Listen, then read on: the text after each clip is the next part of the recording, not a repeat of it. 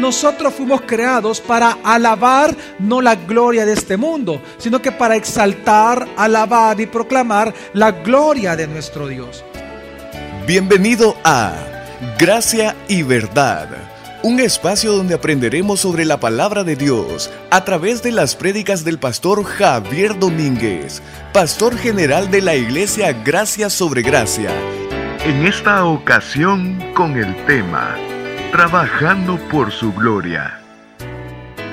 Al nosotros entender de que este mundo es el valle de sombra de muerte o el valle de tinieblas de muerte, que es la traducción más correcta, nosotros entendemos por el nombre mismo que quien gobierna este mundo es el príncipe precisamente de esas tinieblas de muerte, el cual es Satanás. Por lo tanto, este mundo, aunque produzca cosas muy buenas como la educación, la ciencia misma, este mundo busca glorificar a este ser, a Satanás mismo. Y por lo tanto, no importando dónde nosotros nos encontremos, no importando lo que usted y yo tengamos, todo el tiempo nos enfrentamos en una batalla que consiste en glorificar a Dios o glorificar este mundo o a Satanás.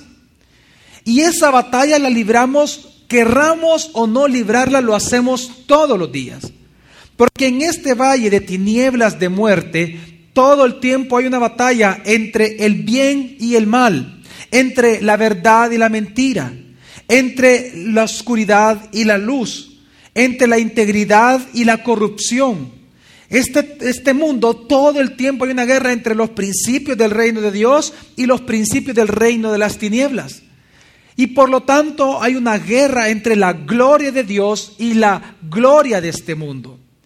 Y es que debemos de entender que nuestro Dios, en el cual usted ha creído, y el único y verdadero Dios, es un Dios glorioso, es un Dios de gloria, es un Dios único. No hay nadie comparable al Dios que nosotros conocemos, al único y verdadero que existe. No hay otro Dios. Por lo tanto, es lo que lo hace a Él especial que Él es Dios único y verdadero. Y por lo tanto, en este mundo que busca exaltar la gloria del mundo mismo, de Satanás y del hombre, es importante entender que dice la palabra entonces que nosotros fuimos creados para alabar no la gloria de este mundo, sino que para exaltar, alabar y proclamar la gloria de nuestro Dios. Es que la gloria de Dios es lo que hace que Él sea importante. Su gloria es lo más importante. Dice la palabra que Dios es celoso de su nombre, celoso de su gloria, es celoso de su honra. Porque su gloria es lo que hace que nosotros le conozcamos a Él. Por eso que Cristo Jesús, dice la palabra, es el resplandor de esa gloria. Cristo es la lumbrera, es el sol de justicia que menciona el Antiguo Testamento en Malaquías capítulo 3, porque Él vino a alumbrar, porque Él es el resplandor de la gloria de Dios. Queremos conocer la gloria de Dios, tenemos que ver necesariamente a Cristo Jesús. Nadie puede entender ni ver la gloria de Dios si no vemos a Cristo Jesús. Nadie puede servir a la gloria de Dios si no le servimos a Cristo Jesús. Nadie puede exaltar la gloria de Dios si no exaltamos a Cristo Jesús. Por lo tanto, esta guerra entre la gloria de Dios y la gloria de este mundo, la batallamos los cristianos todos los días. Sin embargo, esta batalla no solamente se da en nuestros sentimientos o en nuestra mente, sino que esta batalla se da también en un lugar que es muy importante para nosotros, y este lugar es nuestro trabajo. Si nosotros no aprendemos a glorificar a Dios, a exaltar la gloria de Dios en nuestro trabajo, es, sería, mentira llegar al final de nuestros días y decirle, Señor, Señor, te he glorificado aquí en la tierra. Porque la mayor parte del tiempo usted la va a pasar trabajando. Yo le aseguro que usted pasa en su casa, si usted quitara las horas que usted ocupa para dormir, yo le aseguro que usted, el tiempo de horas que usted ocupa despierto, lo ocupa trabajando. Y a lo mucho cinco horas está en su casa nada más. Cuéntelas. Por ejemplo, si usted es un salvadoreño promedio y usted trabaja 10 horas al día, de 8 a 6 de la tarde aproximadamente, si usted trabaja de 8 a 6 y usted duerme 7 horas, 6 horas, yo le aseguro, usted haga la cuenta, usted va a trabajar o va a pasar el 60% de su vida útil lo va a ocupar trabajando. El 60% de sus horas despierto lo va a pasar trabajando. Es decir, si nosotros no aprendemos a glorificar a Dios, a aprender a ser para alabanza de la gloria de Dios en nuestro trabajo, no podemos decir que hemos glorificado a Dios con nuestra vida porque el 60% lo pasamos no haciéndolo. Porque es muy fácil glorificar a Dios dentro de la iglesia, dentro del servicio, dentro del culto, en una familia. Pero lo importante es entender que eso es muy fácil ahí. Pero donde es difícil, porque no somos conscientes de ello, es en el trabajo, donde pasamos la mayor parte del tiempo de nuestra vida. Si vamos a hablar de cómo glorificar a Dios a través del trabajo, una pregunta necesaria que hemos de responder para entender cómo glorificarlo es ¿para qué trabajamos? Yo no sé si usted se ha puesto a preguntar por qué trabajamos. ¿Por qué Dios nos pide trabajar? Y no es un Dios glorioso, todopoderoso, que nos da todas las cosas. ¿Por qué nos pide trabajar? Entonces, para entender el propósito del trabajo, tenemos que recordar un poco la historia bíblica. Dice la Biblia en Génesis de que cuando Dios creó a Adán y a Eva, Dios les dio trabajo. La gente puede pensar que ellos no trabajaban, no, ellos tenían un trabajo. Su trabajo consistía en tres cosas. En primer lugar, tenía que ponerle nombre a qué? A todos los animales. ¿Usted puede imaginar eso? Él tenía que ponerle nombre a los animales. En segundo lugar, otra tarea muy difícil, llenar la tierra con hijos. Y la tercera parte del trabajo era sojuzgar la tierra y gobernar la tierra. Ahora, ¿por qué Dios le dio este trabajo a Adán y a Eva? Si ellos, dice la palabra, que lo único que tenían que hacer para ellos eh, comer, para ellos sustentar sus cuerpos con comida, era tomar del fruto. Pues si usted lee Génesis 2 y 3 se va a dar cuenta de que todos los animales de la tierra, todos eran herbívoros, todos. Dios determinó que el animal comiera hierbas y que el hombre comiera de los frutos de los árboles. Es decir, cuando Dios crea al hombre, Dios no lo creó para que él se esforzara para conseguir su alimento diario. No, la tierra, sin necesidad de ararla, producía fruto, producía las, las, semillas y las plantas según su género. Y el hombre lo único que tenía que hacer para sustentarse era comer y agarrar, agarrar y comer, nada más. Entonces la pregunta es, ¿por qué Dios lo puso a trabajar a Adán y a Eva si eran personas perfectas? Si ya tenían todo, ¿por qué los puso a trabajar? Los puso a trabajar por una simple razón, aunque lo voy a subdividir esta razón en dos cosas. Dios le dio trabajo a Adán y Eva para que ellos disfrutaran o se divirtieran trabajando, pero que lo hicieran para la gloria de Dios. Dios dio el mandamiento santo a Adán y a Eva porque era la manera en que ellos glorificaban a Dios. Ellos no glorificaban a Dios al tomar del árbol, sino que ellos glorificaban a Dios haciendo la voluntad de Dios. Ellos al cumplir el mandamiento entonces glorificaban al Señor, glorificaban a Dios. Dios simplemente les dio trabajo no para esforzarse, Dios les dio trabajo para que lo disfrutaran y con ese disfrute glorificar al Señor. Ahora bien, ¿qué pasó con el pecado? Dice la palabra que entonces en esa condición tan espectacular entró el pecado al mundo. Y por, por causa y por culpa de Adán, el pecado entrando a este mundo, la condición cambia y los, y los reglamentos cambian. Es tan fuerte el pecado que entró al mundo que Dios vino y tuvo que maldecir al hombre. No solo se maldijo la tierra, sino que al hombre y la mujer Dios los tuvo que maldecir y sacarlos del Edén. Y ahí cambia la condición del trabajo. Porque de hecho la maldición no consiste en el trabajo, consiste en las cosas que el hombre iba a sufrir por medio del trabajo. Y esto lo vemos nosotros en Génesis capítulo 3, lo vamos a leer.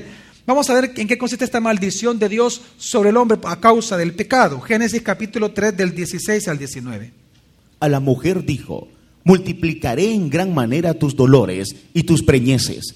Con dolor parirás los hijos y tu deseo ardiente será para tu marido, y él tendrá dominio sobre Ok, ti. este dice el versículo 16, Dios le habla a la mujer y le dice, la mujer le dijo, Dios a la mujer, multiplicaré en gran manera tus dolores y tus preñeces, con dolor parirás a los hijos. Por culpa del pecado del Adán, del hombre, es que la mujer con dolor pare a sus hijos, con muchísimo dolor, porque es parte de la maldición. Pero que también Dios le dijo a la mujer como parte de esa maldición. Dice, y tu deseo ardiente será para tu marido, y él tendrá dominio sobre ti. ¿Qué significa eso? Por más que la mujer intente gobernar y controlar a su hombre, siempre el hombre va a tener controlándola a ella. Eso es lo que está diciendo el versículo. Es parte de la maldición. Usted, mire, por eso es que las mujeres todo el tiempo tratan de controlar a sus maridos. Y dice la palabra que al final el hombre va a terminar gobernando a la mujer. Por eso es que las mujeres que buscan gobernar su casa casi siempre terminan solas. Porque la mujer que no sea sujeta, créame que va a sufrir mucho en este mundo. Porque está yendo en contra de la voluntad de Dios. 17, ¿qué dice? Y al hombre dijo, por cuanto atendiste a la voz de tu mujer y comiste del árbol del cual te ordené, diciendo, no comas de él, maldita sea la tierra por causa tuya. Con fatiga comerás de ella todos los días de tu vida. Con el sudor de tu rostro comerás pan hasta que retornes a la tierra. En otras palabras, pastor, desde el punto de vista del trabajo, ¿qué pasó con el hombre cuando pecó? Desde el punto de vista del trabajo, lo que sucedió es lo siguiente, que ya el trabajo para el hombre ya no es un disfrute.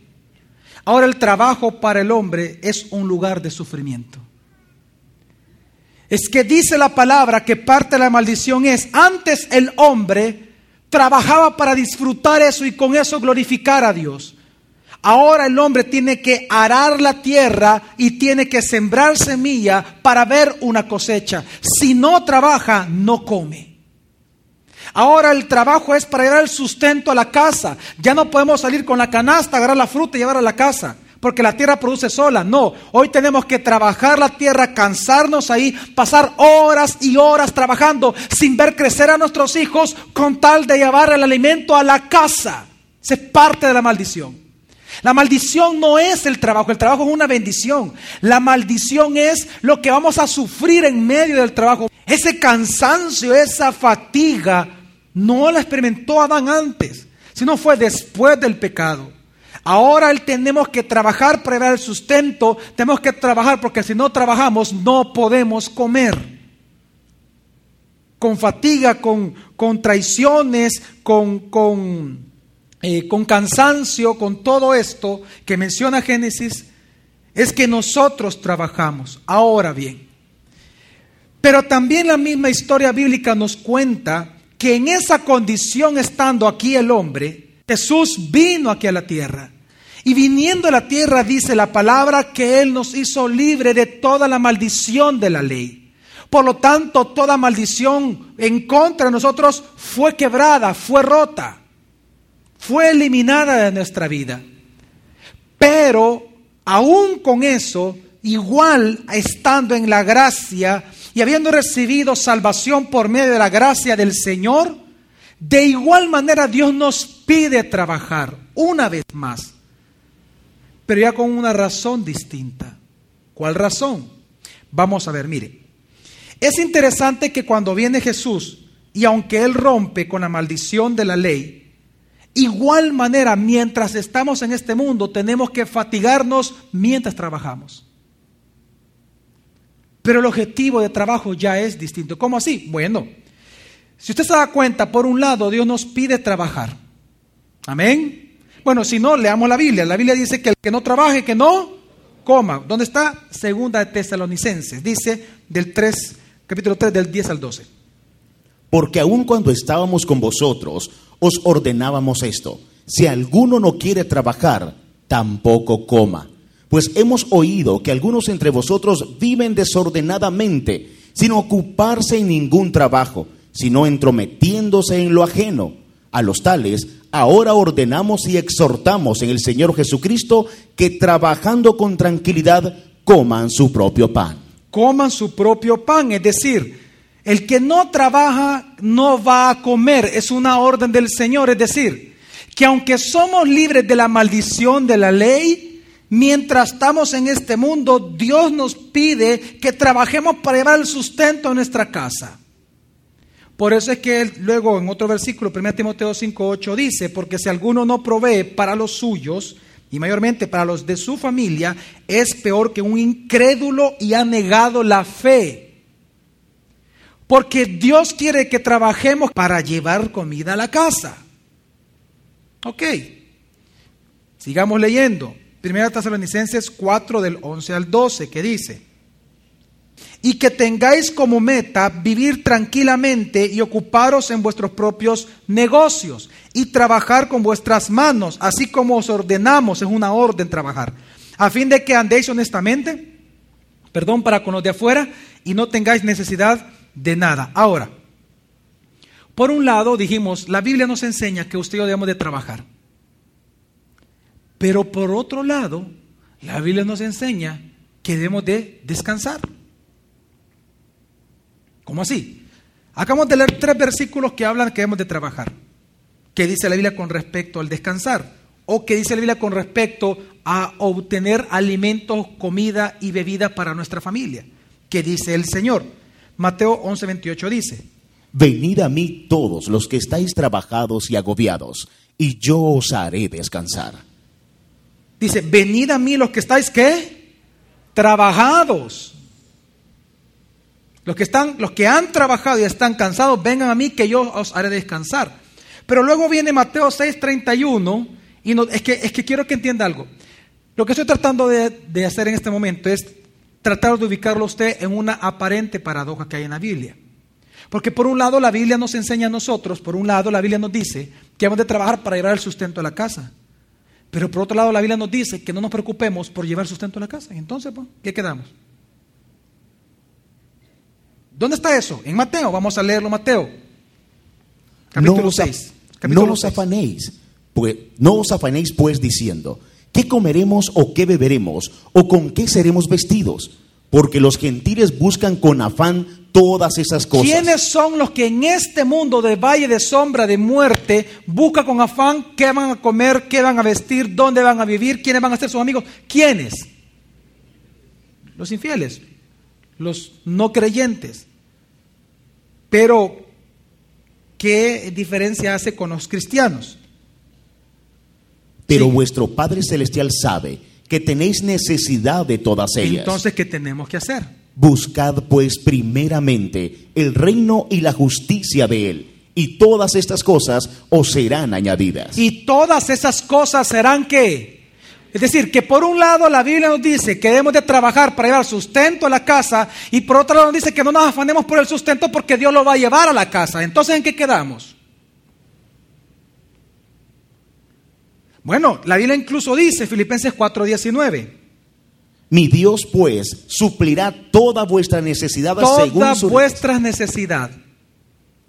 Abrigo, amor, familia, hijos, casa, trabajo, todas las necesidades ya están satisfechas en quién? ¿Según qué? Según su riqueza en gloria en Cristo Jesús. Entonces, esta pequeña y simple pregunta toma un sentido muy profundo. ¿Por qué trabajar? Si Dios ya nos dio todas las cosas en Cristo, hemos sido enriquecidos con todas las riquezas de Cristo. Si siempre nosotros ya tenemos comida, ya tenemos casa, ya tenemos ropa por el simple hecho de ser cristianos. Y eso nunca nos va a faltar por promesa de Dios. Entonces, ¿para qué trabajar? Y viene lo más importante.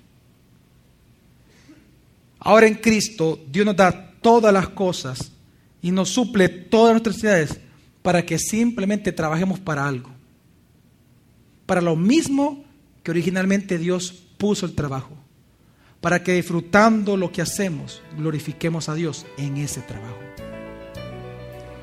El día de mañana continuaremos aprendiendo más sobre este tema.